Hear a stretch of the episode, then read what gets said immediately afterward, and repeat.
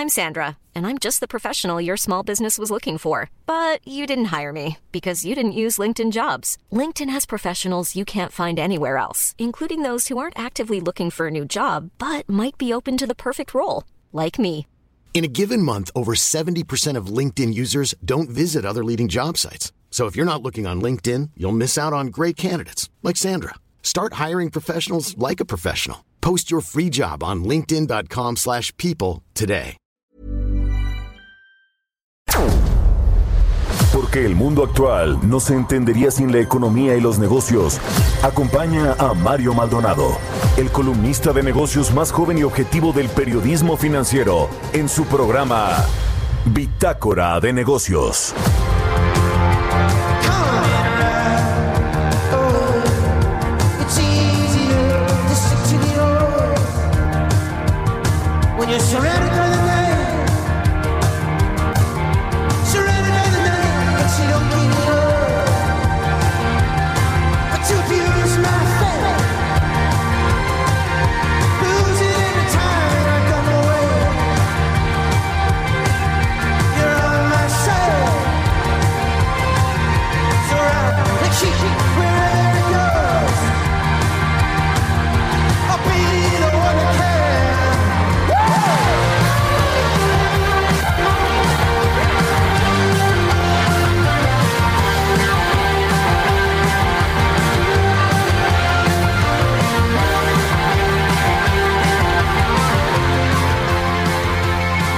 ¿Qué tal? ¿Cómo están? Muy buenos días. Bienvenidos a Bitácora de Negocios. Yo soy Mario Maldonado y me da muchísimo gusto saludarlos en este miércoles 16 de diciembre del 2020.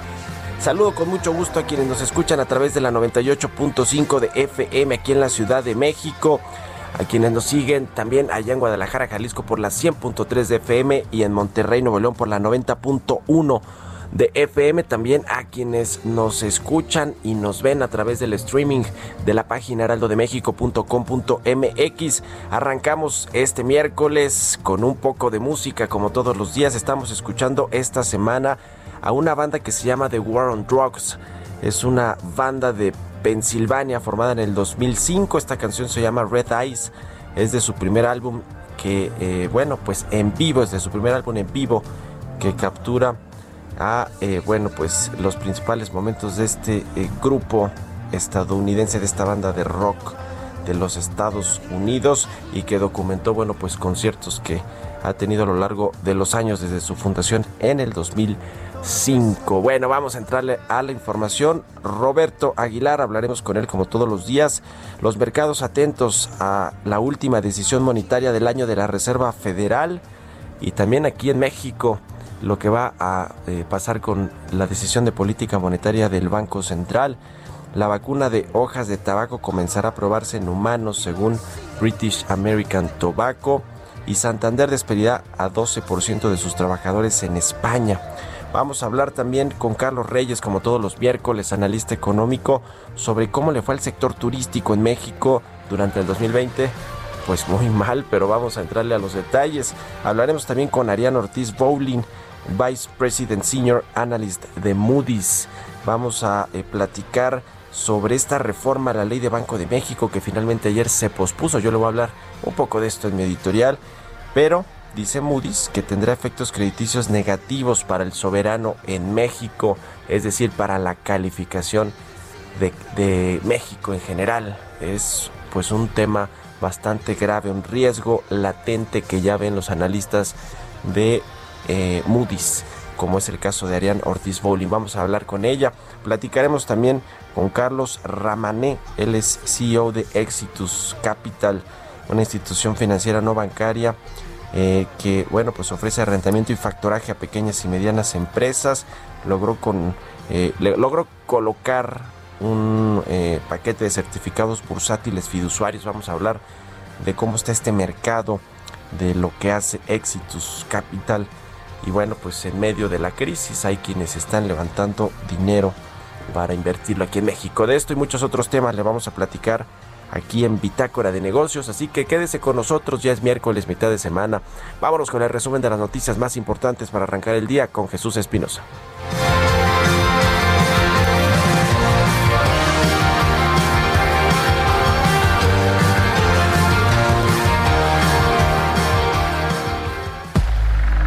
resumen.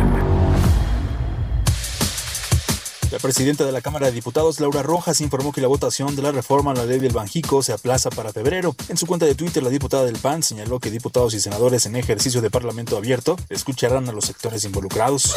El secretario de Hacienda, Arturo Herrera, calificó como adecuado posponer la discusión de la reforma a la ley del Banco de México para dar espacio a una discusión más técnica y profunda. Consideró que claramente no se analizaron las implicaciones de dichos cambios. En un comunicado, el Banco de México señaló que reitera su plena disposición para continuar colaborando con el Congreso de la Unión y las demás instancias competentes en un marco de respeto a la autonomía del Banco Central y a la integridad del sistema financiero mexicano y se mantiene atento para participar en los trabajos de análisis y discusión que se lleven a cabo. Mientras que el Instituto Mexicano de Ejecutivos de Finanzas mantuvo sus previsiones para la economía nacional y estima una contracción económica de 9% en 2020, aunque señaló que la ley de reforma del Banjico atenta contra la recuperación económica de México.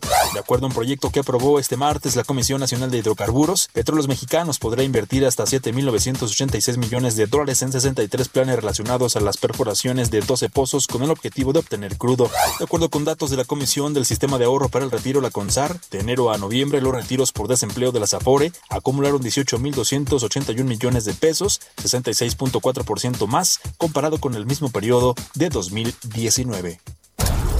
Bitácora de negocios en El Heraldo Radio. El editorial.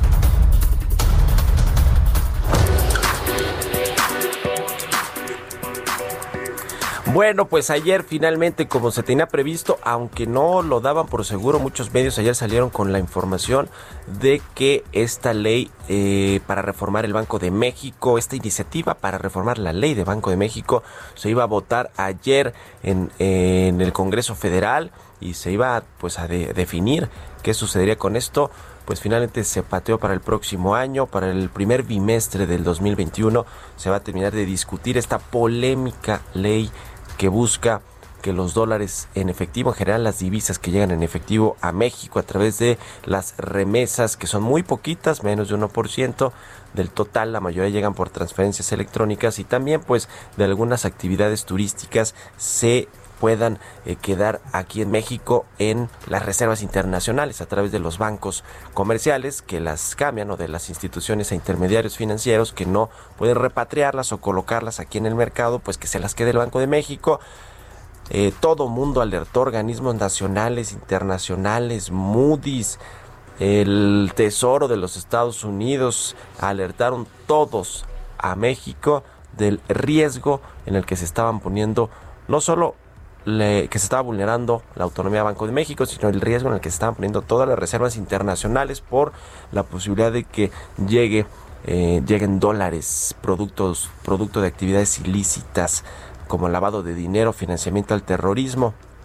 Así que yo hoy escribo en mi columna del Universal, pues con todas sus letras que me parece que Ricardo Monreal hizo un ridículo auténticamente. Él fue quien propuso esta iniciativa de reforma a la ley de Banco de México, pues sin saber mucho del tema, este abogado, doctor en Derecho, eh, coordinador de los senadores de Morena, presidente de la Junta de Coordinación Política del Senado, quien digo yo, pues le faltó lo que tanto él mismo presume, oficio y olfato político para entender los alcances de esta iniciativa que, bueno, pues el enfoque estaba en estas poquísimas remesas, le decía que llegan en efectivo al país menos de 1% a través de los migrantes mexicanos, esto estaba errado desde el principio, no se logró sostener.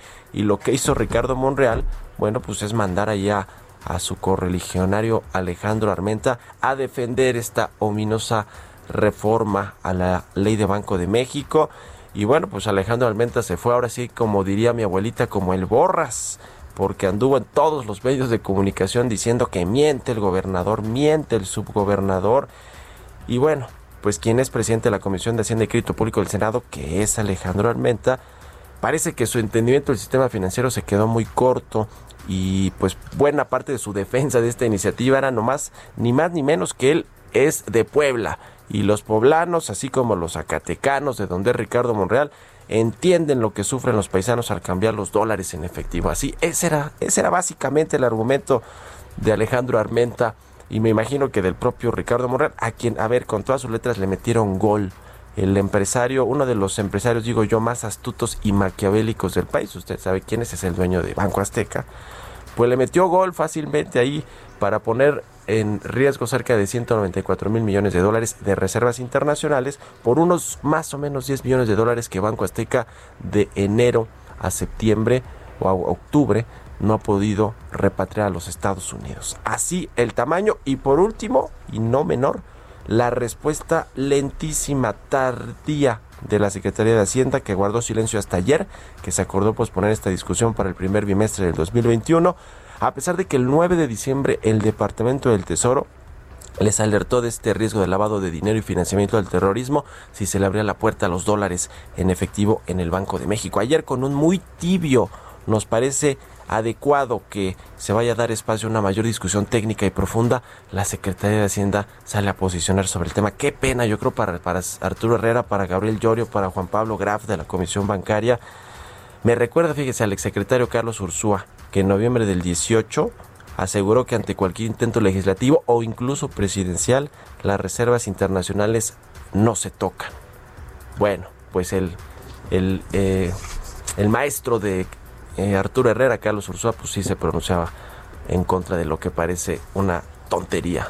Un ridículo el que hizo Ricardo Monreal. En fin, ¿usted qué opina? Escríbeme a mi cuenta de Twitter, arroba Mario Mal, la cuenta arroba Heraldo de México. Vámonos con los mercados. Economía y mercados.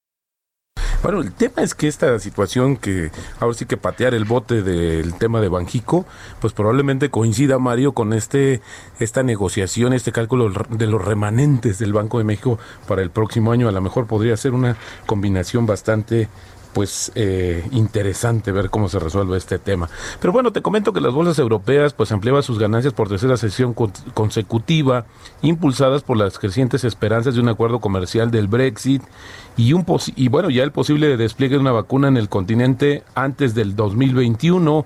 El optimismo en Europa sigue en línea con la sesión de Asia después de un cierre con fuerte alza en Estados Unidos con el índice Nasdaq, la bolsa electrónica alcanzando otro récord impulsado por la creciente perspectiva de más estímulos eh, fiscales para la economía estadounidense. De hecho, ayer el presidente electo Joe Biden pues se reunió también con su contrincante eh, político en la Cámara y justamente pues se dice que habrá una reunión pronto para este tema y también los inversionistas atentos a la decisión de política monetaria de la Reserva Federal Futuros de Estados Unidos con ganancias. Y sobre el Banco Central de Estados Unidos, Mario, es interesante que hoy va a ofrecer su primera apreciación de cómo la vacuna ha cambiado el panorama económico de Estados Unidos, pues ya con un incremento muy importante de las infecciones, de los contagios en aquel país. Estamos ya, sobrepasamos los 72 millones de contagios en el mundo y el primer lugar lo sigue encabezando Estados Unidos. Y también si las empresas, los trabajadores y las familias necesitan más ayuda del Banco Central hasta que la inmunidad sea generalizada. La última reunión de política monetaria de la Federal de, de este 2020 pone fin a un año agitado en el que redujo las tasas de interés, aumentó la compra de bonos y tomó otras medidas extraordinarias para detener la debacle económica provocada por la pandemia. Y mañana, bueno, mañana el Banco de México hará lo propio. Y una nota también interesante, Mario, es que el Tesoro de Estados Unidos podría calificar a varios países como manipuladores de divisas antes de que el presidente Donald Trump deje el cargo. Esto de acuerdo con una nota que hoy divulga la agencia eh, Reuters bueno, obviamente en un escenario en el que la pandemia está sesgando los flujos comerciales y ampliando los déficits de Estados Unidos con sus socios comerciales, pues anticipa que eh, Vietnam, Tailandia, Taiwán e incluso Suiza corren el riesgo de ser acusados de violar los tres criterios de Estados Unidos para la manipulación de divisas en un estudio largamente postergado del Departamento del Tesoro sobre las prácticas de cambio de divisas de los principales socios comerciales. Se prevé que el estudio sea publicado pues prácticamente en cuestión de días y sabremos si exactamente cómo se documentan esta manipulación de las divisas en el mundo. Y te comentaba que la bolsa electrónica se cerró ayer en su máximo histórico. Esto ayudó por el optimismo antes de, ante un posible estímulo fiscal y apostando a más señales de una política monetaria expansiva en la última reunión del año de la Reserva Federal, que por ahí se va a dar a conocer a la una de la tarde. lo que sí destacó Mario es que las acciones de Apple fueron, fueron las de mayor impulso para los tres índices de referencia estadounidense, llegando a su nivel más alto desde septiembre, después de que un reporte dijo que planeaba aumentar la producción del iPhone un 30% en el primer semestre de 2021. Pues sin embargo, el modelo, el 12, el más reciente, pues está escaso, ¿no? Yo creo que se hicieron muy pocas piezas. Ya vi que traes ahí tú, El 11. Robert. ¿Qué pasó? No, Ah, yo es sí el traigo 11. el 12. Mira, te Fíjate, quiero eh, presumir. Mira, pero este es caso, ¿no? El de, el de que tiene mayor capacidad. Y bueno, en sí, fin, sí. esto es una de las cuestiones. También los nuevos audífonos, por cierto, Los bastante buenos que, que, que sacaron, este también están escasos. Pero bueno, te comentaba que el regulador de salud de Estados Unidos aprobó para ensayo en humanos una vacuna contra el COVID que está desarrollando British American Tobacco a partir justo de hojas de tabaco. Esto lo dijo el fabricante de cigarrillos Don Hill y se espera que la inscripción para el estudio comience en breve con resultados probables a mediados de 2021. Esto lo anunció también hoy la compañía. Es la segunda mayor tabacalera del mundo. Llamó la atención en abril cuando declaró que estaba desarrollando una vacuna contra COVID-19 y la verdad es que muchos la toma- no la tomaron en serio y bueno, pues ahora se está dando a conocer por parte de las autoridades que es probable que incluso pueda producir de 1 a 3 millones de dosis a la semana si contaba con el apoyo de las agencias gubernamentales y los fabricantes adecuados. Fíjate, bueno, pues interesante lo que está pasando. La vacuna también contra el COVID de Moderna parecía encaminada hacia el visto bueno regulatorio esta misma semana, después de que los técnicos de la FDA la respaldaron como segura y eficaz. La pandemia del coronavirus, pues decía que tiene ya un saldo de más de 300 mil decesos en Estados Unidos. Y bueno, pues también básicamente el, el, gobierno pues está justamente pues tratando de cumplir su promesa de vacunar a 20 millones de personas este mes. Y nada más sumaría, Mario, pues que Santander ya cerró un acuerdo con los sindicatos para la salida de 3.500 empleados y el cierre de más de mil sucursales en España como parte de un plan para reducir, gastos. Esto, de acuerdo con fuentes sindicales, el recorte equivale alrededor de 12% de la plantilla del banco en España y casi un tercio de sus sucursales. Otros 1.500 trabajadores serán recolocados dentro del grupo. Esto también de acuerdo con información de Santander. Y yo no dudaría, Mario, de hecho se ha hablado desde hace meses atrás, que también este recorte desafortunadamente pueda incluir a México.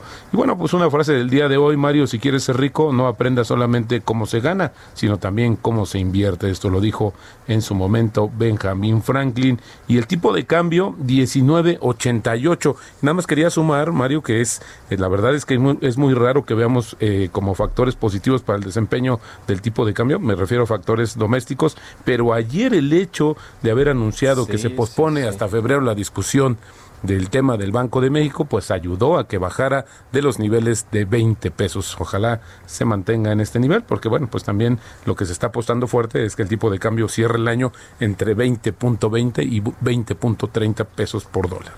Ya Y adiós remanentes, ahora sí, de Banco de Eso sí, yo creo que sería una cuestión importante. Y como te decía al principio, el tema de que coincida nuevamente esta discusión de la, de, sobre los cambios en Banco de México con los remanentes, creo que puede ser una combinación bastante eh, peligrosa porque pues ahí se podrían dar miles de interpretaciones como ya se dieron en esta primera etapa, Mario. Ay, Dios, bueno, pues el presidente, ¿qué dijo?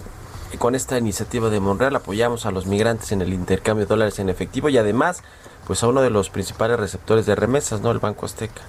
Bueno. Y también dispersores de sus recursos de programas Exactamente, sociales. el tema es cómo vas a recibir dólares en un país o cómo va a ser un intercambio de dólares, porque dicen, pago con dólares, regresame mi cambio en dólares. Pues no, porque Sí, la moneda sí. de curso legal en México es el peso. Pues, bueno, gracias, Al Robert. contrario, muy buenos días. Roberto Aguilar, síganlo en Twitter, Roberto AH6 con 20. Mario Maldonado en Bitácora de Negocios. Como todos los miércoles, ya está en la línea telefónica Carlos Reyes, analista económico. ¿Cómo estás, mi querido Carlos? Buenos días. ¿Qué tal, Mario? ¿Tú cómo estás? Muy buenos días y buenos días a todos nuestros radioescuchas, Mario.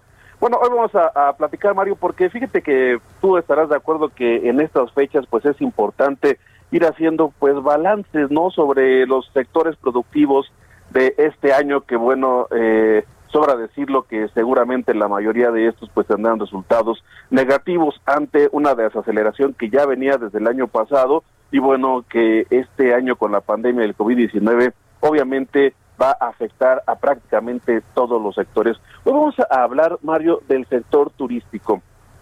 Se espera que este año el porcentaje, por ejemplo, de algunos indicadores de lo que es el turismo y de lo que abarca este sector eh, terciario de la economía, bueno, por ejemplo, en el caso de la ocupación promedio anual de visitantes, será este año de 28.1%. Mario, ¿qué significa eso? Pues un equivalente a 33.2% menos que lo que se registró el año pasado en cuanto al promedio de ocupaciones. Solo para este diciembre, que es uno de los meses más atractivos en materia turística, la ocupación hotelera se estima que alcance el 48%. Esto es 13%, eh, 13 puntos porcentuales por debajo de lo que se registró en el mismo mes del año pasado. Hablando en el caso de turismo internacional, de la llegada de visitantes internacionales y por esta situación que fue pues la pandemia eh, a nivel mundial, durante el 2020 se anticipa un total de 25 millones. Esto equivale a una baja de 44.3% de llegada de visitantes extranjeros, Mario, comparado con el año pasado. ¿Qué representa esto en cuanto a derrama económica? Bueno, que el gasto de los visitantes internacionales durante todo el 2020 va a representar una derrama de 11.200 millones de dólares. Esto equivale a 54.4% menos de lo captado en 2019, es decir, la mitad de lo que se captó en 2019. Es decir, que en 2020, comparado con el año pasado, habrán dejado de venir casi 20 millones de turistas procedentes del extranjero y la captación de divisas será menor en 13.400 millones de dólares. Mario, nadie duda que quien está al frente del turismo aquí en nuestro país, Miguel Torruco Márquez, el secretario de Turismo, es un hombre que tiene experiencia, que ha vivido en el sector turístico, de eso ha vivido y sabe. Sin embargo, eh, la situación aquí es que muchos de los involucrados en este sector, restauranteros, hoteleros, no han recibido los apoyos necesarios para enfrentar esta, esta pandemia y esta desaceleración económica. Ahora, ¿por qué es importante, Mario, esto que estoy planteando? Bueno, la actividad turística de México aporta el 8.7% al Producto Interno Bruto del país y además genera más de 2 millones de puestos de trabajo. Es decir, si vemos lo que aporta al PIB y la generación de empleos, es un sector sensible, importante y que además, Mario, pues tiene varios retos hacia adelante. Eh, entre ellos, por ejemplo, la, lo que se ha venido hablando de hace muchos años, la digitalización de los servicios migratorios y recientemente, Mario, eh, el tema de las plataformas de hospedaje, ¿no? Eh, como Airbnb, por ejemplo, que ha habido polémica, ha habido intentos de cambios de, de, reglas, la cuestión fiscal. Eh, muchos le llaman competencia desleal, yo le llamaría competencia, obviamente requiere cierta regulación, pero el no hacerlo y el atacar solamente estas nuevas plataformas, pues lo que hacen es afectar la pues la competencia, ¿no, Mario? Y otro, tema también, pues la parte de la, de la conectividad, no hace falta que las autoridades lleguen a acuerdos con los concesionarios de los aeropuertos para, para que se pueda desarrollar un plan en todas las terminales aéreas y principalmente en las que reciben, eh, las 10 que reciben el 95% de los turistas de internación y obviamente Mario la seguridad porque las alertas en, Estados Unidos han estado han sido constantes Mario. Pues así el sector turístico y de transporte vaya vaya eh, problemón en el que están metidos. Gracias querido Carlos, buenos días. Mario, muy buenos días. Sigan a Carlos Reyes, C Reyes Noticias. Vámonos a la pausa, regresamos. Continuamos en un momento con la información más relevante del mundo financiero en Bitácora de Negocios con Mario Maldonado. Regresamos. Donde estamos todos los sábados y domingos de 7 a 10 de la mañana. Felicidades. Heraldo Radio. Heraldo Radio. La HCL se comparte, se ve y ahora también se escucha. Estamos de vuelta en Bitácora de Negocios con Mario Maldonado. Entrevista.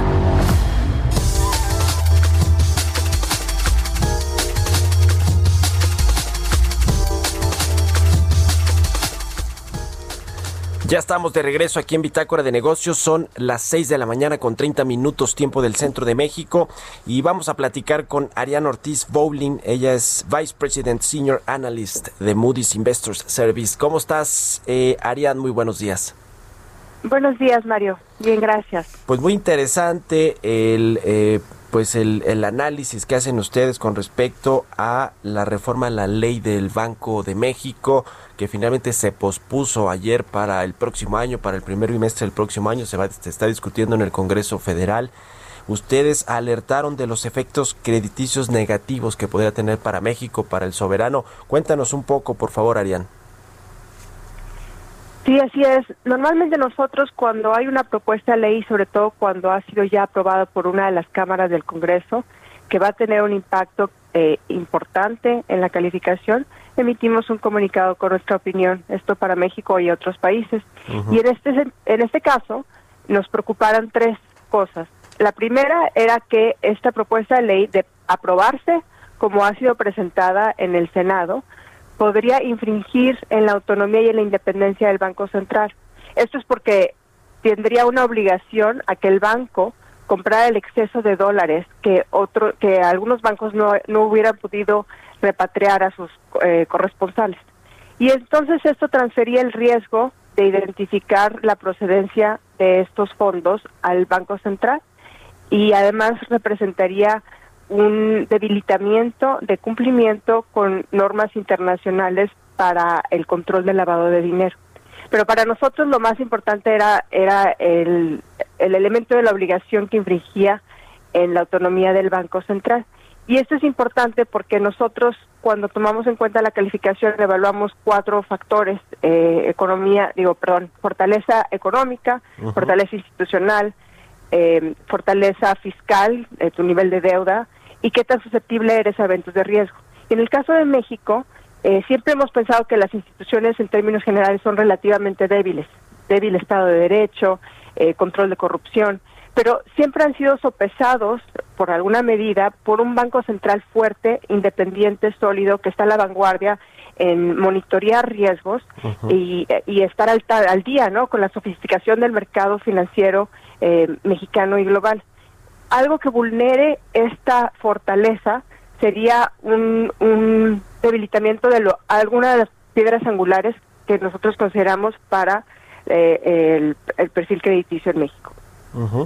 Pues sí, Entonces, sí, eh, sí era un- una, es una medida eh, que si deseara aprobarse podría mermar una de las fortalezas principales del de, eh, el perfil crediticio de la calificación. Digamos que fue una eh, eh, conjunción ahí de la relevancia que tiene para el país y para la estabilidad del sistema financiero, la autonomía e independencia del Banco Central, pero también el riesgo en el que se podría incurrir al eh, pues dejar que los dólares en efectivo que las entidades eh, o que los bancos no pueden repatriar o poner en el mercado, pues quedaran en, en las reservas internacionales, con los riesgos, por supuesto, que hay del lavado de dinero, del financiamiento del terrorismo y otras actividades ilícitas, que por cierto también eh, alertó, hubo una alerta ahí de el Tesoro de los Estados Unidos con respecto a lo que se podría generar si pasara esta eh, esta, esta ley, esta reforma a la ley de Banco de México. Eh, ¿qué, qué otros temas están allí eh, eh, preocupantes con respecto a la calificación de México? Co- ¿Cómo está? A ver, Recuérdanos cuál es actualmente la calificación que tiene Moody's y eh, la perspectiva que tiene para, para el soberano mexicano. Sí, muy bien. Nosotros tenemos una calificación de BAA1. Eso significa que está tres escalones por encima del grado especulativo y tiene una perspectiva negativa. Eh, Nosotros bajamos la calificación en abril del 2020 y mantuvimos la perspectiva negativa eh, por tres principales eh, riesgos. El primero es eh, la perspectiva de crecimiento económico. Nosotros pensamos que México se va a recuperar de una manera muy débil, incluso en relación a otros países emergentes. Eh, en relación al G20 está solo por eh, encima de Argentina eh, una recuperación débil. ¿Por qué? Por, por el- la contracción tan importante que va en el 2020, eh, eh, limitado gasto público y limitado apoyo a que las empresas puedan eh, evitar estar en bancarrota o despedir empleados, eh, eh, apoyo de consumo, etcétera, y una contracción en la inversión que se ha registrado ya desde hace dos años, que estamos pensando que incluso después de la pandemia sea difícil recuperar. El otro factor es el apoyo sustancial y recurrente que debe dar el soberano a Pemex y que representa cerca de 1% de, del PIB al año. Y esto eh, eh, puede erosionar más la, la fortaleza de las, de las finanzas públicas. Y el tercer factor es un debilitamiento, un posible debilitamiento eh, institucional. Eh, pensamos que las políticas han sido en, en- años recientes menos predecibles y a veces con objetivos encontrados. Y esto significa que pueden ser menos sostenibles en el tiempo. Eh, me refiero específicamente a por un lado buscar eh, apoyar a, a- a Pemex y por otro lado ser austero y, y no incrementar de manera importante el gasto, pero a- de algún punto el, el tratar de cumplir con estos dos objetivos que están encontrados va a ser difícil y pensamos que va a haber un cambio abrupto en podría haber un cambio abrupto en la política pública y no sabemos cuál cambio sería y entonces cuáles serían las consecuencias de crédito y el, la perspectiva negativa está marcando este riesgo.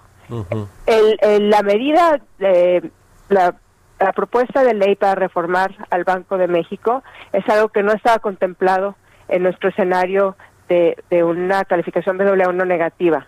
Siempre hemos tenido el supuesto de que México tiene un banco central sólido, independiente y autónomo.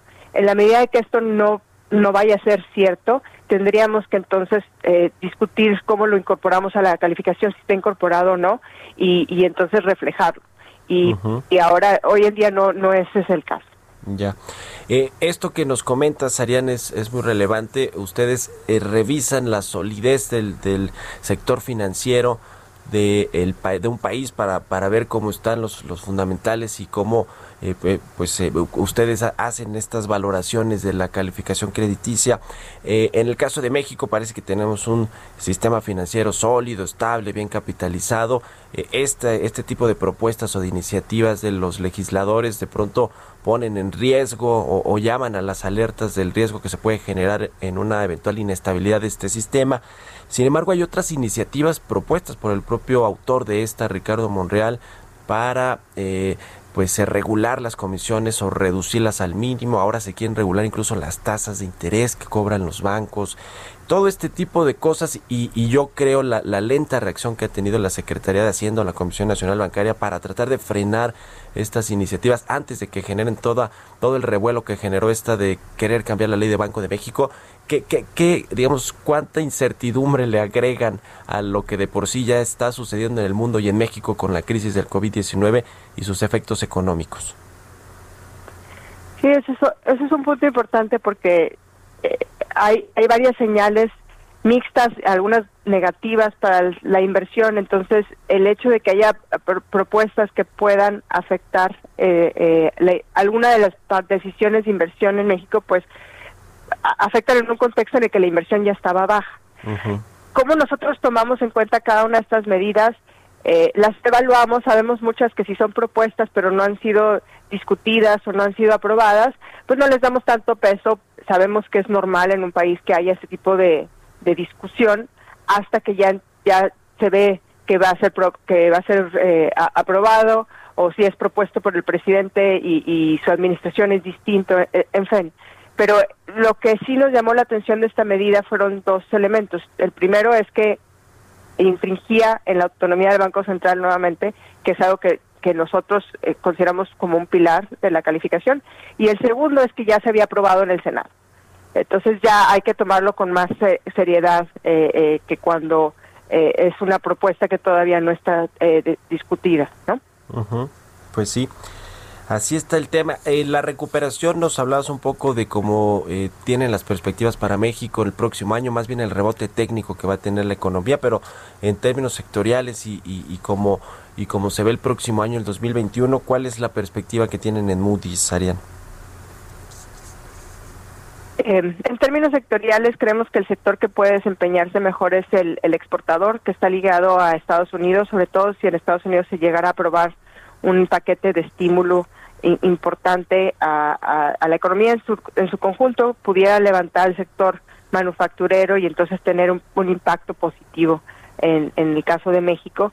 En, en términos de consumo no hemos visto una caída abrupta, lo cual es un eh, eh, demasiado abrupta, lo cual es una buena noticia, pero nos preocupa que, que no vaya a ser el caso, dado que en términos de desempleo ya hemos visto eh, varios números que son preocupantes y eh, en general eh, la inversión es quizás el, el sector que eh, o el componente del PIB que nos preocupa más por lo que yo mencio- mencionaba, que son ya casi dos años consecutivos de, contracciones.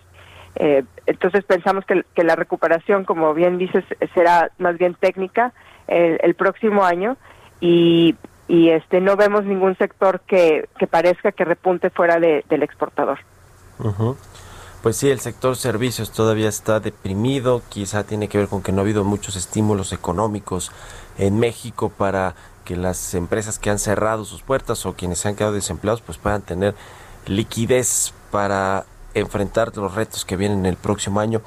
Eh, po- por, último, quiero preguntarte, Leandri, regresando un poquito al tema de la, de la iniciativa para reformar la ley del Banco de México. ¿Se va a discutir el, el próximo año? En los, prácticamente en un mes más o menos se estará discutiendo en el Congreso Federal.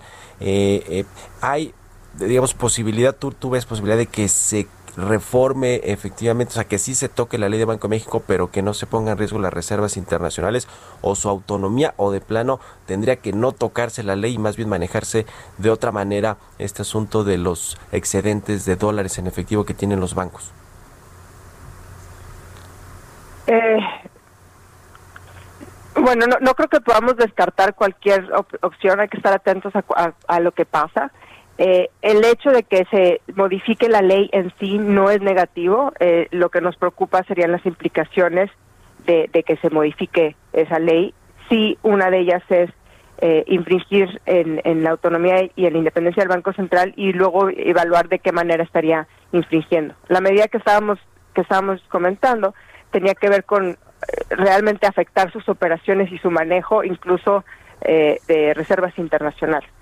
Eh, o sea, eh, en el, el peor de los casos. Entonces sí era una, una afectación en la manera en la que el Banco Central puede decidir eh, preservar el valor de la moneda de la moneda y manejar sus reservas internacionales y eso es eh, es piedra o sea, es de lo más importante tendríamos que evaluar Ya lo estaremos viendo y, y- y, pues qué cuál es cuál será el dictamen final que se presenta ya en la Cámara de Diputados, de Senadores y lo que se termina aprobando. La de Senadores fue la Cámara de Origen la que lo presentó allí por parte de Ricardo Monreal. Te agradezco mucho estos minutos, Ariana Ortiz Bowling, Vice President Senior Analyst de Moody's Investor Service, por haber tomado nuestra llamada y muy buenos días. buenos días saludos a tu auditorio Que estés muy bien. Pues muy interesante lo que dice eh, Moody's y, sus analistas con respecto a la vulnerabilidad en la que se podrían poner las reservas internacionales, pero el efecto generalizado en el sistema financiero, la inestabilidad para el sistema financiero y, y muchas otras cosas. Así que, pues a ver, se tendrán que tomar mucho más en serio estas iniciativas que se proponen que a veces parecen ocurrencias y que como ya le decía yo en mi editorial al inicio del programa, pues de pronto no se puede ni siquiera sostener con argumentos como que se busca ayudar a los migrantes que traen las remesas en efectivo porque son menos de 1%.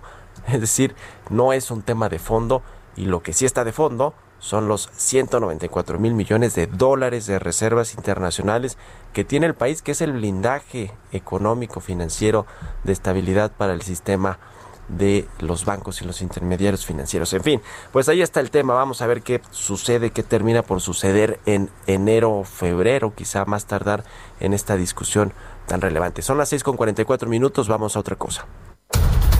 Historias empresariales. Cambiando completamente de tema, le voy a presentar una pieza que preparó nuestra compañera Giovanna Torres sobre la profesionalización de los esports en México. La Federación Mexicana de Esports quiere una regulación para la realización de estos eventos y que se profesionalice a los gamers. Vamos a escuchar esta pieza de Giovanna Torres.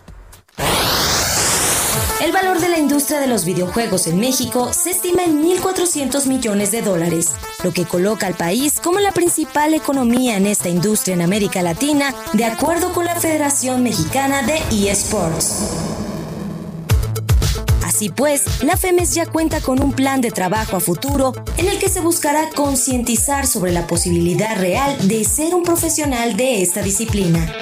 La Academia Mexicana de eSports es semillero para los profesionales de la industria como casters, streamers u organizadores de torneos e incluso ofrece asesoría legal para marcas interesadas en incursionar en la industria. En su primer año de operación, la academia recibió a 1.400 estudiantes, de los cuales el 100% que buscó ser profesional se ha instalado en un puesto de trabajo. Eduardo Díaz, director de la academia, estima que convertir en semiprofesional a un miembro partiendo desde cero toma cerca de un año, considerando que un jugador es profesional una vez que se integra a un equipo y se dedica 100% a ello y empieza a recibir un sueldo. México apunta a participar en el próximo Mundial de eSports con el primer representativo azteca avalado por la Federación Internacional, que se disputará en noviembre del 2021 en Taipei, China. Esta es la primera ocasión que un equipo mexicano deberá medirse con cualquiera de las 46 federaciones avaladas. El primer gran reto de la federación en el país será buscar un representativo capaz de competir en el Campeonato del Mundo y posteriormente en los Juegos Olímpicos en caso de que sean incluidos como deporte. Para Bitácora de Negocios, Giovanna Torres. Entrevista.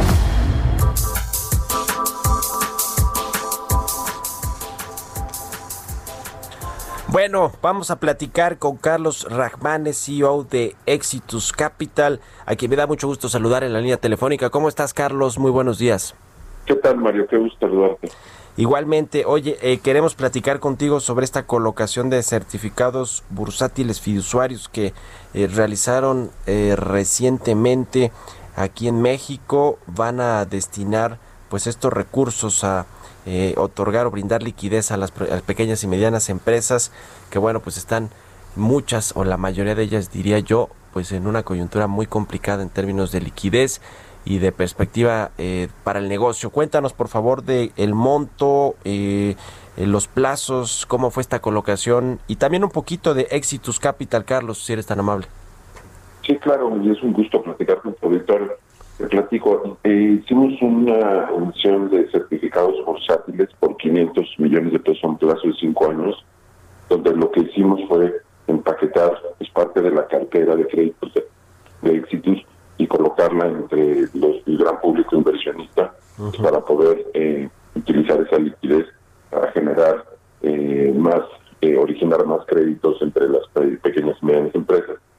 Esta estructura eh, salió calificada por dos de las principales calificadoras, HR Rating Standard Poor's, con la, cal- la, ma- la más alta calificación, que fue AAA, y eso es lo que hizo posible que para los inversionistas pues eh, accedieran a tomar el, el, el riesgo no de, de apoyar con recursos pues esta colocación.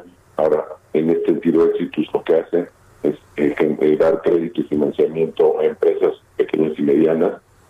Exitus, como oferta de valor, tiene la, digamos que la, la gama más amplia de servicios eh, de crédito para las pymes que hay en el mercado.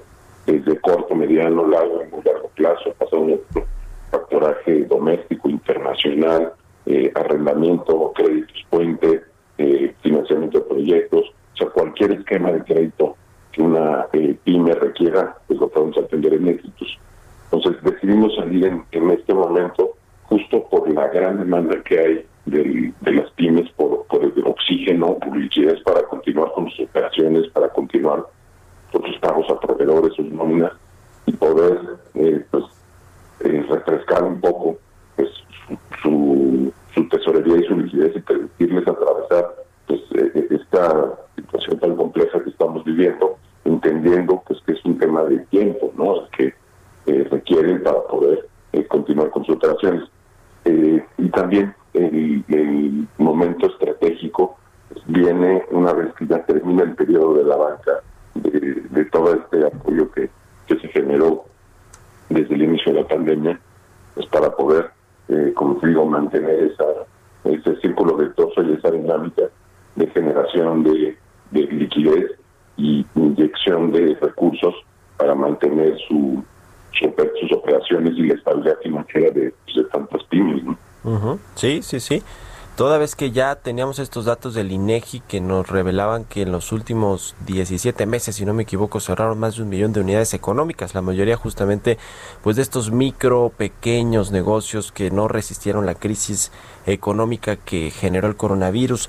Eh, colocaron en la Bolsa Institucional de Valores, eh, ¿cuál fue la razón por eh, que lo decidieron poner allí este eh, este, esta, estos certificados bursátiles fiduciarios, esta emisión pues de bonos?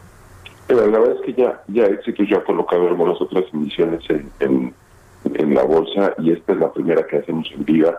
La verdad es que Viva eh, ha hecho un trabajo extraordinario para facilitar eh, la colocación de este tipo de, de estructuras. Ahorita, en un entorno en los mercados financieros tan volátil y tan complejo, pues sí requería de alinear perfectamente bien a todos los jugadores, por así decirlo, para, para poder eh, lograr la colocación. Y en ese sentido, Viva y su equipo hicieron un trabajo magnífico para poder, eh, pues en cierta manera, sumarse con nosotros, con las casas de bolsa, con todos los eh, intermediarios para poder eh, facilitar el tránsito de la colocación, pues llevarla a buen puerto. Pues muy interesante. Ustedes ven entonces que va a haber una recuperación más bien sostenida, eh, una recuperación que, que sea una recuperación justamente como tal y no solo un rebote técnico. Hace rato hablamos con una analista de Moody's y pues ella nos hablaba que más bien eh, el, el- el rebote sí vendría en el 2021, pero no necesariamente una recuperación y me refiero a que se reabran las empresas que cerraron o alguna parte de estas, se recuperen los empleos formales, incluso la economía informal que también comience de nueva cuenta a tener este eh, crecimiento, este vigor que normalmente ha tenido en otros años. ¿Sí ven ustedes o la apuesta es esa que se recupere la economía mexicana el próximo año? La verdad es que es una pregunta un poco, un poco capciosa y déjame decirte por qué. Hay que tener mucho cuidado cuando manejamos promedios. Cuando hablan del crecimiento económico de estos robots, están hablando de un promedio. Y cuando nosotros y, y los que están, los empresarios que están detrás del escritorio, pues están en diferentes, muchos en diferentes sectores que, que se comportan eh, realmente diferente. Puedes hablar del sector turístico, hotelero, restaurantero, que está atravesando eh, momentos muy complicados, pero por otro lado el sector manufacturero de exportación pues ya está teniendo cierta atracción, pues que le, va a permitir poder tener cierta recuperación. Entonces, eh, cuando empezamos a hacer ese trabajo fino, lo que vamos a ver es un desfase eh, importante en el, en el movimiento que van a tener estos diferentes nichos o sectores. Ahí es donde tenemos que entrar intermediarios como nosotros eh, a entender pues, realmente cuál es la necesidad de un eh, hotelero comparada con la necesidad de un mano, de un fabricante de autopartes. O son totalmente eh, distintas. Entonces ahí es donde las soluciones tienen que ser pues prácticamente a la medida pues para el, el hotelero pues brincar eh, lo que sea que tenga que brincar y el tiempo que tenga que suceder y por ejemplo al, manufacturero pues poder seguir inyectando liquidez para poder pues seguir este, comprando inventarios eh, actualizando su maquinaria y en, la medida que podamos eh, estar operando en todos estos sectores de manera transversal, entendiendo los diferentes riesgos que hay en cada uno de ellos, pues eso le va a empezar a dar un poco más de tracción a la economía. Esa es un poco la idea. Pues muy interesante, ya estaremos viendo poco a poco cómo van los indicadores eh, reflejando esta recuperación eh, y lo estaremos platicando. Te agradezco mucho que nos hayas dado esta entrevista, Carlos Ragmane, CEO de Éxitos Capital. Gracias y muy buenos días. Gracias a ti por el tiempo. Buen día. Que estés muy bien. Y muchas gracias a todos ustedes por habernos acompañado este miércoles aquí en Bitácora de Negocios. Quédense en El Heraldo Radio con Sergio Sarmiento y Lupita Juárez y nosotros nos escuchamos mañana tempranito a las 6. Muy buenos días. When you surrender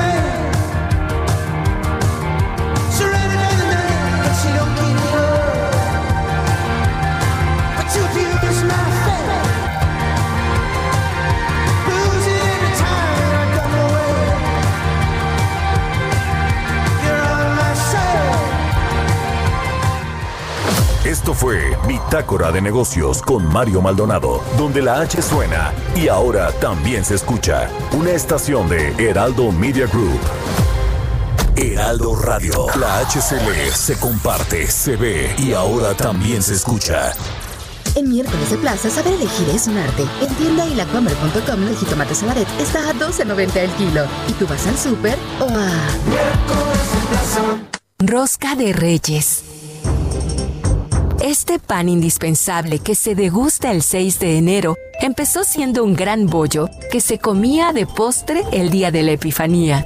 Su característica principal tenía un haba escondida dentro que daba suerte a quien le tocaba. Esa persona, de hecho, se convertía en rey de la celebración durante ese día. Con la llegada del cristianismo, esta tradición se afianzó durante la Edad Media en países como Francia y España, donde la preparación ha variado con los siglos. En México, el tradicional postre llegó en el siglo XVI y el haba fue sustituida por uno o varios muñecos hechos de porcelana y en la actualidad de plástico, incluso con distintos sabores y rellenos. Vive intensamente nuestras tradiciones. El Heraldo Radio te desea felices fiestas. Donde la H suena y ahora también se escucha. Una estación de Heraldo Media Group. En Cero Restaurant, con lo mejor de la comida española y vasca tradicional. Estamos preparados para ti, con todas las medidas de seguridad. Te invitamos a hacer reservaciones. Cero Restaurant. Seguimos con Takeout y Delivery 5550-9544 y por WhatsApp 5578-969309. Ceru Restaurant, Avenida Revolución 1547, San Ángel. Heraldo Radio 98.5 FM. Solo por hoy. Un programa con la crítica sensible y profesional de Álvaro Cueva. Entrevistas, análisis y todo lo que pasa en la actualidad de México y el mundo. Ahora de lunes a viernes, 7 de la noche por Heraldo TV. Canal 10 de televisión abierta. Total Play, Axtel y 161 de Sky. Hola, soy Susana Distancia. Yo sé que cuando eres niña, niño o adolescente, no es fácil quedarte en casa. Quieres ver a tus amigos, salir a jugar o ir Even when we're on a budget, we still deserve nice things. Quince is a place to scoop up stunning high-end goods for 50 to 80% less than similar brands. They have buttery soft cashmere sweaters starting at $50, luxurious Italian leather bags, and so much more. Plus, Quince only works with factories that use safe, ethical, and responsible manufacturing. Get the high-end goods you'll love without the high price tag with Quince. Go to quince.com/style for free shipping and 365-day returns.